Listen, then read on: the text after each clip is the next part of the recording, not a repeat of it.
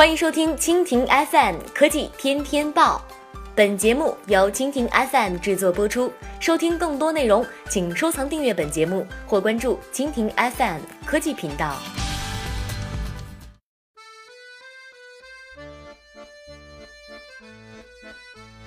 海外播报：迪士尼新作盗版或因病毒流出。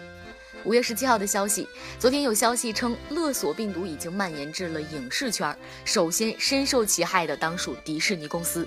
据透露，勒索病毒的黑客希望迪士尼通过支付比特币的方式来了结此事。如果不履行，迪士尼的新作品将放出盗版资源。从目前的情况来看，迪士尼并未向黑客妥协。近期，迪士尼有两部作品将要上映。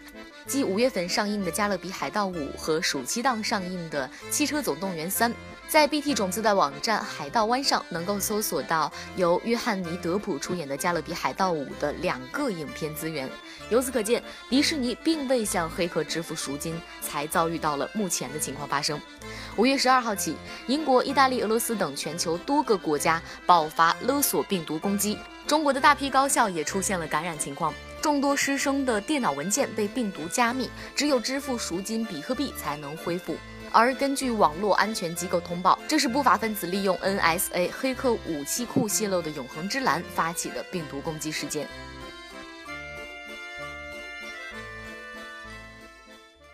好了，以上就是今天的科技天天报。收听更多内容，请关注蜻蜓 FM 科技频道。